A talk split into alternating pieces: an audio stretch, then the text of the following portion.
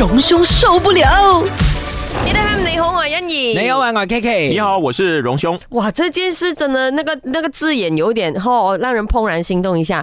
日本红娘啊！你竟然仲有怦然心动的感有同怦然心动啊，因为谈恋爱啊嘛。但系我比较睇到嘅就系老人家都好积极咁样寻找自己的春天。啊，当然，这符合你的现在的需求 啊。OK，look who's talking。不要抬杠，不要抬杠。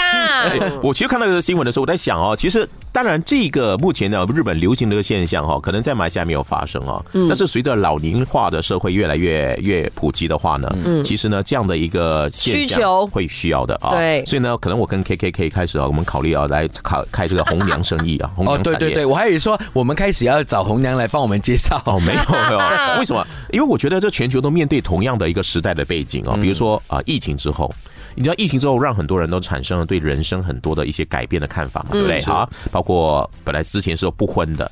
啊，等等，或者是单身的，就是已婚然后离婚之后的单身的，可可能说哈，哎，我接下来人生要怎样？我是不是要找一个人陪伴？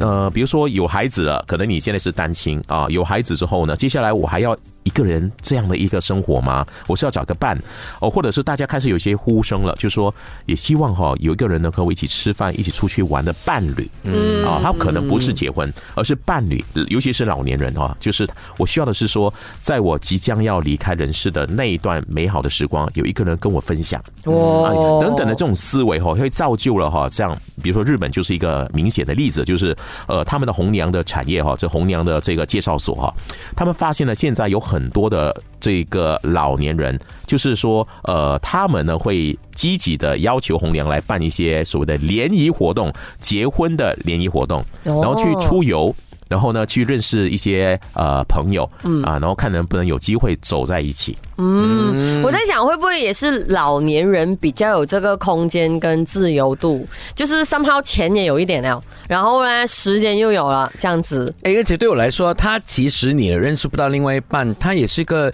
很适合老年人的康乐活动啊。对啊，就出游啊，然后认识多一些朋友。他就算不是你的伴侣也好，你朋友多了，你的生活就比较没有那么的闲，然后多一点东西学习。是没错，我我可以考虑，我可以想象到，因为我接近那个年龄了哈。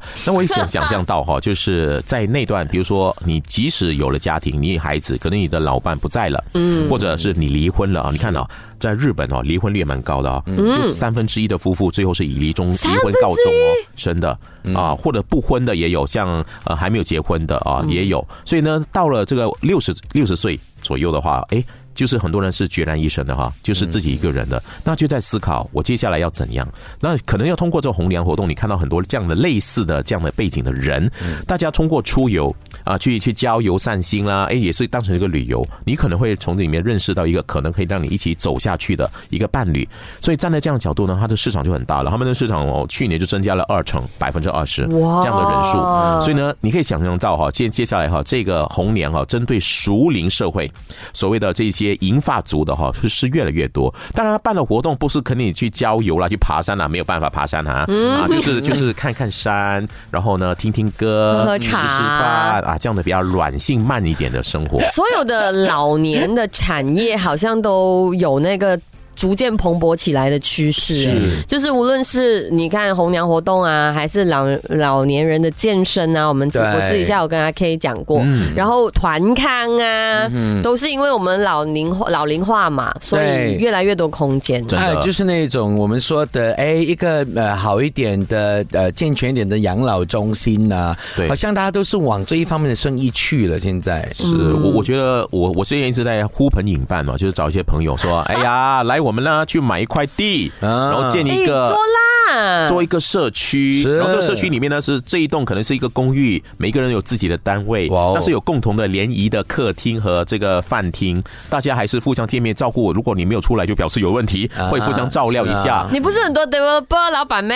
是，所以这个真的可以很亲哎。如果大家新听众有兴趣的话，来我们来来集资哈，我们来做一个这样的东。等一下，他们说我们还没有到这个年纪啊，投资嘛，先未雨绸缪啊，投投资 OK 投资，所以现在。现在就开始要投资了，你要建了，等到你需要了再建的话，太迟了，少了几年的时间可以用了。荣兄受不了。